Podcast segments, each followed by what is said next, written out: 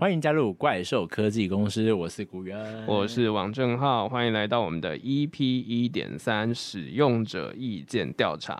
这一集呢，我们一样也是会继续来探讨苹果，只不过我们是从硬软体的角度来探讨苹果这间公司哦。嗯，那上次的话，我们讲到这个苹果的历史，在这样子的一个时间里面，苹果真的是发展了很多，就是很具有影响力的产品啊。不知道正浩对于他们的产品里面，就最有感兴趣的大概是哪几个产品？我其实非常肤浅的，到目前为止，对我来讲。最好用的当然就是 iPad 嘛，嗯，因为像我们现在录音，其实就 也是在用 iPad 来看稿，没有错，我们两个人都是在用 iPad，超级好笑。然后另外一个我觉得大家比较少用的产品是 AirTag，这个是一个苹果的定位服务，就是你只要把它装在你的钱包或者是你的背包上面，它就可以帮你在找东西的时候。用很方便的方式就可以去追踪你的东西到底放在哪里，嗯、我觉得是一个对于很容易东西不见的人一个很棒的产品。所以这一集呢，我们也是要来聊聊这个 Apple 非常知名的硬体。有一个硬体不只是这个 Apple 的这个果粉很喜欢，就是就连是安卓的用户也很喜欢的一个产品，嗯、那就是这个 AirPods。没有错，这也是一个非常经典的产品，在库克时代当中，就是。改变了整个我们听音乐的耳机选择，一个非常重大的指标性关键。对，在贾博士时代是这个 iPad 跟 iTunes 嘛，这个在库克的时代可能就是 AirPods 改变了这个音乐的生态。嗯，对。那 AirPods 呢是这个苹果在二零一六年发布的无线蓝牙耳机，那它一开卖哦就已经供不应求，就一度让供应链塞车。所以货物要抵达时间至少要到六周这么久才能拿到货。对，它的全盛时期真的是非常的疯狂。那 AirPods 到底强在哪里呢？简单来说，它是会透过 iCloud 自动同步，所以呢，我们的耳机就可以在不同的装置上面自由的切换。你就只要换装置的话，其实就可以。让你的耳机的连线就直接过去，然后它透过的蓝牙四点零协议呢，还可以再连到 Apple 以外的装置哦，所以其实就有脱离了苹果生态系。嗯，这也是为什么安卓的用户也会非常喜欢这一项产品的原因。嗯，那目前这个 AirPods 啊，在市面上能够买到总共有三种系列，那分别是一般版、这个 Pro 版跟 Max 版，那三者的差异处在哪里呢？在一般版的部分呢，目前是出到了 AirPods 3，那它是一种外耳式，又或者是讲前耳式的一种耳机。那这类型的耳机呢，适合长时间去佩戴。那它有一个好处就是它的服帖度高，那长时间佩戴的话也是蛮舒服的。那它最主要主打的功能啊，有这个空间音讯。那这空间音讯是什么？它能够追踪你头部的一个位置。让你听到的声音是随时处在一个对的方向，就等于说你在转头或者是弯头的时候，你能够听到的方向永远是一个对的一个方位，这样子。嗯。那另外还有一个功能呢，就是这个适应性等化。那这个功能呢，它会透过耳机内部的这个麦克风去侦测你耳内听到的效果，是时候去调整你的这个音乐的低中频的一个范围，所以就是让听的时候。呃，都可以听到一个很舒适的一个声音，不会很刺耳的。嗯，就是一个非常适合一般人使用的耳机。那再来呢，就有一个苹果非常具有代表性的 AirPods 产品，就是 AirPods Pro。那这个版本呢，它是一种入耳式耳机。除了我们刚刚讲 AirPods 的功能都有以外呢，有三个可以替换的耳塞，所以你就可以根据你自己的耳道大小去调整你想要的尺寸。那这样子来讲的话，因为是入耳式耳机，所以就会比较不容易掉落。还有一个特别的功能，就是主动式降噪，它会透过外向式的麦克风去侦测外面的声音，然后透过里面的 H1 晶片算完之后，会发出了另外一个声波，也就是抗噪波。然后透过这种一来一往的方式去抵消掉外部噪音。那这个上次也有说到说我们这个九月七号的这个秋季的发表会，在这次发表会也有人外传说，哎，可能这一次就会发表这个 Pro 的二代。嗯，那在这样的功能提升上面，可能会加入我们前面有讲到关于健康的监测。那据说有可能是监测体温的功能。对，因为 AirPods 其实也有算是蛮特别的功能，就是它可以侦测你有没有重听。有没有龙跳的功能？对，它有一些健康检测的功能啊，嗯、所以应该之后可以再做的更加的完全。嗯，没有错。那当然不是只有降噪，就是当有对话进行的需求时啊，其实 Pro 还有另外一个功能，就是能够开启对话增强的模式，使用者就不需要特别拿下耳机就可以清楚听到对方的声音。那当然。因为是抗噪耳机，就比较需要留意耳压的问题，而且开这个抗噪的话，其实音质上面是会有差异的。嗯，而且续航的时间，它的整个的使用时间也会因此缩短，所以其实它还是有它一定的坏处啦。嗯，没有错。那最后我们要来讲到的是 Mix 版，这个版本是算是里面最特别的，它是耳罩式的，嗯、对，耳罩式的耳机，当然它也是三者中最贵的，呃，音质是最好的。那这要归功于它的一个高传真技术，对，让那个失真率，因为无线耳机最常有的问题就是它的失真率会比较高，所以听起来的感受上会比较差一点点。不过它就是透过这样的技术的话，就可以听到音质比较好。不过呢，你要来对比这个同价位的耳机、嗯、或者是有线耳机的话，其实当然还是没有办法，就是相匹敌啦。对啊，你知道那个价格多少钱吗？当初在发表会上面的时候，我整个。直接被吓傻了！我现在什么一万八是不是？对，真的就是快两万的价格，就真的是哇！你买买一台耳机可以买一台手机。对，那它跟 Pro 版其实是一样有主动式的降噪，但是它更厉害的是它是有六个外向麦克风侦测，所以也就是说它可以更细腻的捕捉外界的噪音，去运算出更接近外界声音相似的那个抵抗波了。嗯，它的抗噪功能就更强大了。那它最大的亮点呢，其实是它是我们刚刚讲的 AirPods 跟 AirPods Pro 比起来，它是续航时间最久的。就是你快没电的时候再去充电五分钟，你就可以还额外再听一点五小时的时间哦。听起来好像什么某中国品牌的那个广告 slogan，什么中国五分钟通话两小时？天！那当然，就是因为它的外形比较大，所以它的电池就可以放更大颗。那当然，它的续航时间也可以更多。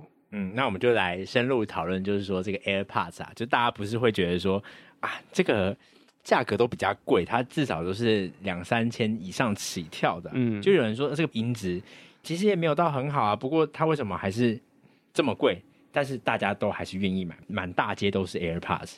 对啊，但是如果你去看苹果的官网来看，其实 AirPods 的价格最基础的版本其实是要来到五千以上，其实不是两三千，真的假的？对，那当然就是 AirPods，想必它一定有它自己的魅力，除了是苹果果粉的信仰以外，还有的最大的特色就是它的通话品质非常的不错，它有特别去针对过滤环境音有下功夫。那至于为什么很多地方很多人都有使用这个 AirPods，原因就是因为其实 Apple 它也有它自己的行销策略啦。没有错，就是这个前一段时间啊，这个大家应该蛮熟知的这个教育方案是 BTS 方案，嗯、不是那个 BTS，这、嗯、是这个教育方案。其实很常你买 MacBook 就会送，或是你买。Apple 的其他的比较高阶的一些产品，它就会附赠这个 AirPods，、嗯、而且甚至有时候是附赠到 AirPods Pro 哦，它很加价之后就，对，它是很直接的给你这样子比较高等的这个耳机，对啊，像是如果你只是买 iPad，其实也会送啦。嗯，没有错。那当然啊，就是如果你是 AirPods 的使用者，然后你又是苹果。的爱好者的话，你有其他苹果的产品，你当然你也可以从苹果的装置上面得到不同的功能，像是有一个功能蛮特别的，就是空间音讯。嗯，没有错，就我们刚才也有提到，所以你如果不是那个苹果的用户，这个功能你可能就用不到了。就是对啊，这也是生态系的一块，就是 独家的服务，没有错。那最近苹果啊，它也获得了一个这个。超音波触控的专利，那这个是在 AirPods Pro 跟 AirPods Max 上面的用户才可以用到。那这个专利是什么？它是让你在潮湿的环境啊，或是你戴着手套的时候，你依然可以去点你的耳机，它是能够触控到，而且并且是很精准的。嗯，那一般的 AirPods 呢，它其实是用电容式的触控感测器，这种感测器呢是接触到各种水或者是戴手套操控的时候，就会发生感应错误的情况。但是呢，这个新的超音波触控技术就可以让你不用直接碰到 AirPods，在潮湿的环境或者是戴手套都可以使用哦。嗯，没有错。不过讲到这边啊，大家会不会有一个疑惑，就是说，哎，蓝牙耳机、有线耳机，很像很像，也有人说这个这个真无线蓝牙耳机。既然有这个蓝牙耳机吼，那为什么大家还是有些人坚持使用这个有线耳机？就是这种疑问。对啊，但是要先了解这个问题以前，我们就先来讲一个小故事，就是你知道什么是蓝牙吗？蓝牙到底为什么会有蓝牙这个名字呢？对啊，蓝牙的牙是哪一个牙？是发芽的芽还是牙齿的牙呢？嗯。其实这就跟一个小故事有关啊，就是在一九九六年的时候，有三间公司，Intel，还有 Ericsson，就是已经被 Sony 买下的公司，和 Nokia，他们希望有一个统一的标准，让不同的装置可以不用用很多的线去连接起来，因为像一般我们用有线耳机的时候，不是都要在那边插孔吗？嗯，那线。对，还有收线一些麻烦，就是想要摆脱这种收线的拘束，想要在短距离内当中可以透过无线 wireless 的方式去连接。那 Intel 的人呢，其实就在会议上提议说，要用十世纪统一挪威和丹麦的国王。哈拉尔的绰号叫做蓝牙，作为战士的名字。不过，国王的绰号为什么叫做蓝牙？其实这有两个说法啦。就是第一种是说他的牙齿烂到已经呈现灰蓝色了，就是、嗯、哇，这个有点恐怖哎。然后另外一种说法是说他太爱吃蓝莓，这个也是一个蛮令人疑惑的一个一个一个说法啦。就是反正两个我都觉得还蛮恶心的。总之，最后推出在这个。二点四吉赫兹的频段上面，能够让装置彼此间无线传输讯息的一个技术标准取名就叫做蓝牙 Bluetooth。所以啊，蓝牙的牙其实是牙齿的牙哦。那个上面的符号其实就是哈拉尔和蓝牙的第一个字母 H 和 B 的北欧文字卢恩文结合而成的，所以。蓝牙其实它只是一个大家在会议上突发奇想出来的一个、嗯、一个名字，它没有什么特别的一个对很深的含义啊。当你看到那个符号的时候，也是就不用想说那其实是什么奇怪的符号，其实就是哈拉尔和蓝牙的一个字母啦。嗯，那再回到这个有线跟无线的问题啊，如果从音质来看，其实有线耳机它是没有被压缩的，所以其实你在同样的价位下面。有线耳机绝对是比无线耳机的音质好得多，嗯，而且不管是在输入跟输出，其实都是一样，因为这个压缩的问题。对，那 AirPods 的话，它是完全的无线，也因为这样子的一个趋势来讲，就是无线耳机的趋势，所以呢，后来又诞生了一种新的耳机类别，叫做真无线蓝牙耳机。那它的特色就是它长得像耳塞一样，非常的小。不过，真无线蓝牙耳机的技术跟常规的无线蓝牙技术其实是真的有差的。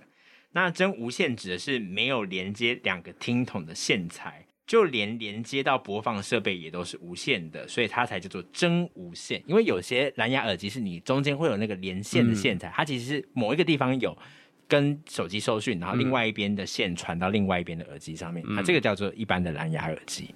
对，那像是我们前面提到的 AirPods Pro 呢，因为它没有线嘛，所以它就算是一种真无线。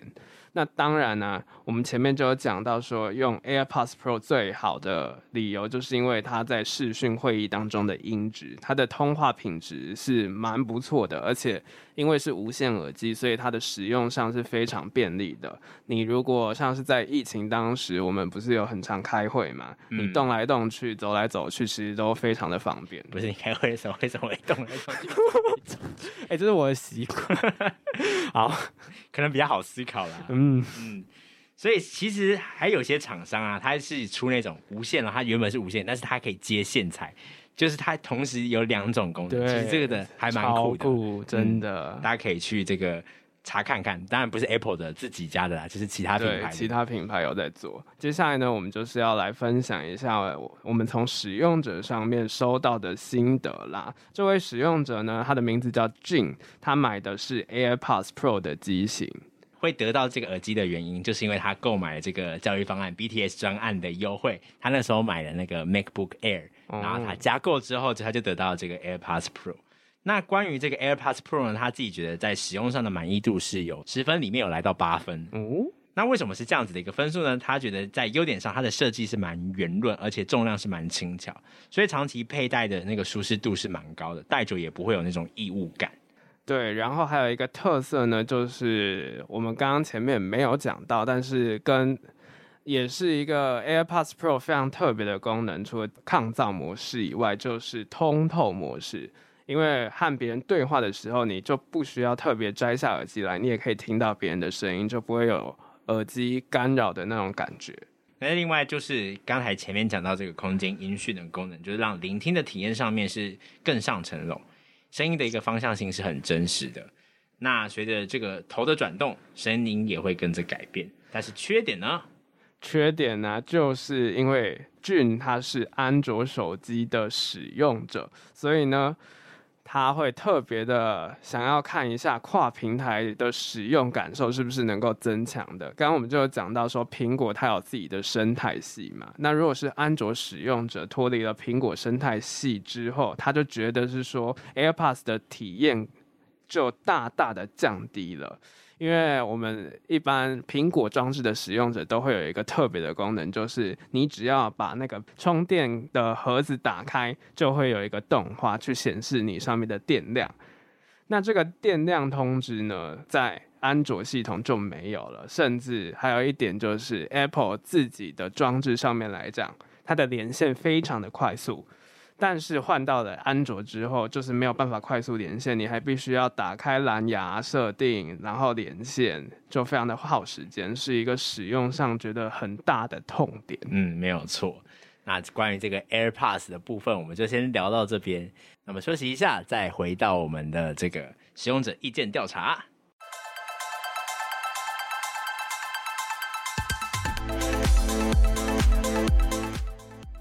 回到我们的使用者意见跳槽。上一个阶段我们聊到这个硬体，那这个阶段我们就不免俗的也来聊一些这个软体的应用。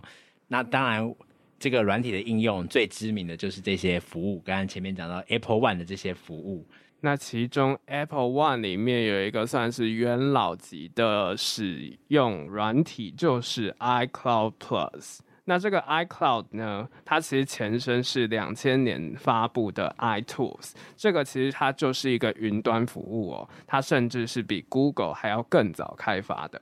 一开始它是免费让大家去做使用的，所以很多人一开始看到这个服务的时候呢，就觉得哦，好像蛮便利的，所以就有开始注册这个账号。没想到他就是发布的隔一年啊，这个 iTunes 他就宣布要改名，他就改成这个 Make，嗯，而且并且啊，他这个时候他就每年要收费九十九美金，在当时没有智慧型手机的年代下，收这样子的一个价钱的话，大家就比较不愿意使用，所以苹果这个云端的服务，它就陷入了一个低潮，这样子。嗯，因为两千年那个时候好像也才是 iPad 刚问世不久的那种阶段，就真的就是。云端这件事情对于当时的人来讲说还是太远。那后来呢，苹果又将 .Mac 改成 Mobile Me。那这一代的云端服务呢，和我们现在看到的 iCloud 已经是非常像的，基本上就是一个雏形的概念。唯一的差别呢，就是在于现在的 iCloud 是有全自动备份的。嗯，那现在基础的这个 iCloud 有哪些功能呢？其实就像前面讲到的这个全自动备份，它会备份你的邮件、联络人、行事历、照片、提醒事项，还有备忘录。嗯、那这些功能，其实苹果的使用者应该都是蛮熟悉的。对，我个人就是非常爱这些服务的，真的就是它的同步功能，真的就是非常的方便。那还有一个功能在 iCloud 里面非常特别，就是它的 iCloud Drive。这个功能其实就跟我们一般很常看到的 Google 云端硬碟或者是微软的 OneDrive 非常的像，但是不一样的呢，是在于 iCloud 其实里面还有对于自家的工作生产力软体 iWork 的支援，像是 Pages 这种文书处理软体。嗯，没有错。那另外它还支援多台这个 Mac 桌面档案夹的同步。所以等于说，你如果有呃两台以上的 Mac 的话，你如果需要一样的工作生态的话，你是可以很快速的能够在两个装置之间同步起来，嗯、或是手机不见的寻找功能也是要透过 iCloud 进行搜寻哦。那现在注册账号其实它就会送这个五 GB 的储存空间，但是五 GB 能够储存什么东西呢？嗯、现在资料量真的太大了。对啊，所以其实基本上就是，还是你如果要用这个 iCloud 功能，基本上就是要付费啦。对啦，但是最便宜的方案一个月其实也才三十块，你省一杯饮料钱就可以用了。没有错，但是现在付费啊，它就会自动把它申请成这个 iCloud Plus。那这个 iCloud Plus 跟这个 iCloud 有没有一些差异性？那基本上来讲，iCloud Plus 有五个最主要的功能。首先，第一个功能呢是隐藏电子邮件。这个功能它可以让你避免去收到广告信，因为它不会把你的 email 地址公开出去，你会随机的生成一个 email 地址，然后你去订阅这些网站或者是电子报的时候，那其实这些广告商是不知道你真正的 email 地址。然后，如果你不想要用那个随机生成的地址，你也可以直接把它删掉。这样子的话，你就可以减少很多看到广告性的机会。嗯，没有错。那接下来还有一个功能，也是跟这个隐私权有点关系的，是 iCloud 私密传送。那它就可以让你在使用这个浏览器 Safari 的时候，就可以隐藏 IP 不被追踪到。嗯，那接下来是跟我们前面有讲到的 IoT 物联网相关的功能，也就是 HomeKit。这个功能呢是支援居家安全录影的功能。那接下来还有一个功能是这个家庭成员共享的功能，它可以让 iCloud Plus 的订阅户的家庭成员呢，他们可以轻松的共享他们所拥有的音乐啊、电影、电视节目，甚至是 APP 啊、书籍啊。iCloud 的储存方案订阅项目，哇，可以共享的真的是很多很多哎。嗯，甚至它还可以帮小孩设置这个使用的荧幕时间哦。对啊，但是这个功能其实。对于资深果粉来讲，它算是一个蛮蛮假的升级，因为其实在这个升级以前，其实原本是可以免费去使用这些功能的，但是现在就变成是你必须要订阅之后才有办法去做使用。没有错。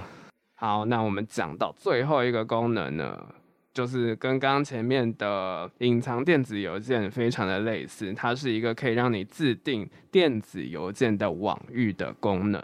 它可以让有付费域名的用户可以透过 iCloud Plus 来代管邮件。那不过讲了这么多后，就是为什么要付费？付费后又获得什么好处？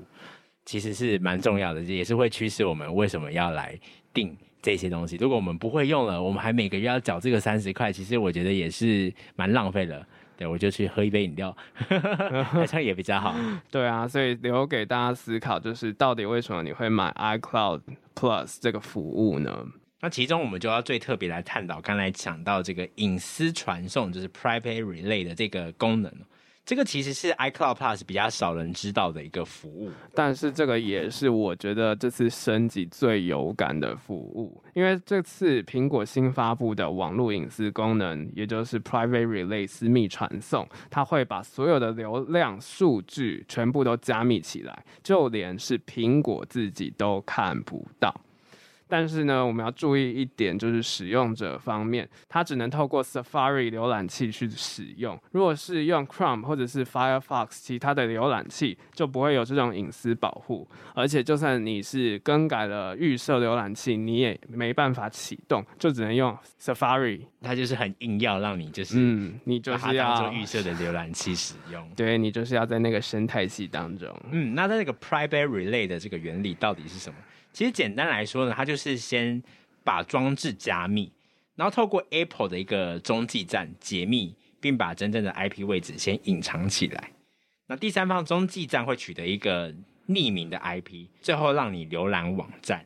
那这样的话呢，广告就没有办法辨识你过去曾经是否浏览，广告商也无法得知你浏览的行为和喜好。对于不喜欢被追踪的人的保障，这个是非常全面的。不过就是因为这个中间的一个需要传递的程序是比较繁琐的，很多处理的一个程序，所以其实实际用起来速度可能会慢个那么一些些这样子。对，那这个 Private Relay 既然这样子讲，就是说有一个提供匿名 IP 的功能，就跟一个东西蛮像的，就是 VPN 这个东西。那它差在哪里呢？嗯，那其实 VPN 呢是叫做虚拟私人网络。它能够针对用户的网络流量进行加密，保护用户的线上身份。那用户在这个联网的时候使用 VPN 时，它的一个概念是这样：它会在两个设备之间或是网络之间提供一个专属的加密的通道。所以网站的这个开发商或者是这些商家，他不会实际知道使用者的这个 IP 的位置。但是呢，有一个人知道是谁，VPN 的提供商知道，嗯，因为这个道路等于说是他设的嘛，嗯，所以他就知道这样子的一个资讯。但 Private Relay 的原理就不太一样，对，他就是透过两个独立的中继站，刚才有讲到嘛。那一个是发配匿名的 IP 位置，另外一个再转到就是他到的那个目的地，他要到的那个浏览器。所以就是刚才有讲到，连 Apple 自己都不知道使用者的 IP 位置，所以这个就是它不一样的地方。嗯，听不太懂的话，因为刚刚的解释蛮长的嘛，所以我们这里呢，我就帮大家整理一下懒人包，用一句话来讲，私密传送和 VPN 两个相同的地方，就是都会有一组全新的 IP 位置。那传统的 VPN 呢？会把所有的流量全部都用 VPN 自己的私服器 IP 去对外连线，也就是说，其实你只是换了 IP，但是你自己在网络上面做什么事情，其实私服器都是会知道的。但是 Apple 的私密传送呢，它的目的就是来调整这些 IP 的过程，所以其实它不会透过这样的方式去知道你的资料。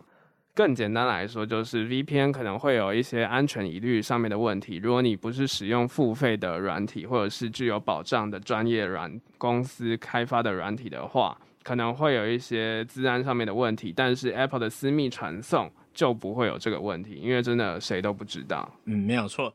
当然，另外一点啦，就是 VPN 它其实最主要的功能。呃，是拿来做这个翻墙的。你要做这种跨网域的事情的时候，嗯、你才会用到这个 VPN。你想要把你的 IP 位置设在国外的时候，你要用国外的这个服务的时候，你会需要用到这个 VPN。那 Apple 的这个 Private Relay 的功能是没有这样的功能哦。你就算是用这个 Safari，你想要看这个国外的这个才有的内容是看不到的。对，嗯、这个部分就跟 VPN 非常的不一样。对，而且它也有一个 VPN 没有的功能，就是它没有办法让你自己选择。你要去用哪一个 VPN 的伺服器位置？就是你不能选说，哦，我今天要在美国的 IP，我今天要在加拿大的 IP，不行，苹果会帮你指定。嗯，基本上它会指定在那个州里面啦，就是在同一个州，嗯、但是它不会知道你精确的位置在哪里。对。所以，总之，资讯安全是蛮重要的。那之后，我们在这个第十一集的第二单元，我们也会详细来介绍这个 B P N 跟各种资安你必须要知道的事情，所以要尽情来锁定我们的节目哦。好啦，最后我们一样也是整理了一下我们的使用者心得。这次的使用者是来自 Eric，那他使用的满意度对于 iCloud 的满意度是十分里面有八分哦。嗯，那他会有这样的理由，在优点的部分，他是觉得说，Apple 自家各种装置上的资料都可以同步购买的时候，其实也考量到就是备份的这个功能，希望备份手机中的这些照片的相关内容，以避免就是手机坏掉的时候救不回这些资料。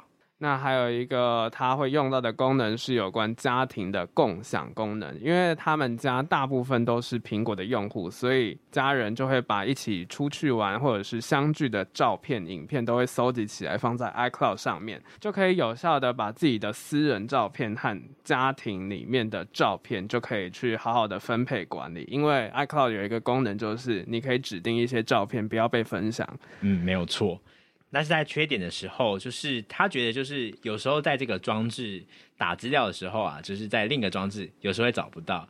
他觉得就是在这个同步的稳定度上还有加强的空间，就是可以、嗯、可以如果它它可以更稳定的话，它会是一个更好的一个使用的体验。因为就是 iCloud 它的备份呢有非常严苛的条件，就目前来讲就是。如果你的电量不足，它也不让你备份。如果你不是使用 WiFi，其实它的备份也会变得非常的缓慢。那这几点呢，就可能是使用 iCloud 上面来讲没有办法直接同步的状况。嗯，没有错。那另外一个，它就是在工作上面有这个跨平台的需求，它往往还是会需要在 PC 啊跟 Mac Mac 之间来回切换。所以，他对于觉得这个 iCloud 系统对 PC 来说其实没有那么的友善，在资料读取上面其实速度是比较慢一点点的。嗯、文书的软体也只能在它的网页上面进行这个 iWork 的操作，所以也是比较不顺手。相较于就是你是 Apple 的用户来说，对吧？因为毕竟是跨作业系统，还是会有这样子比较不方便的地方。好啦，总之我们这集的有关苹果的硬软体就讨论到这边。我是王正浩，我是古雨儿，这里是怪兽科技公司，大家拜拜，拜拜。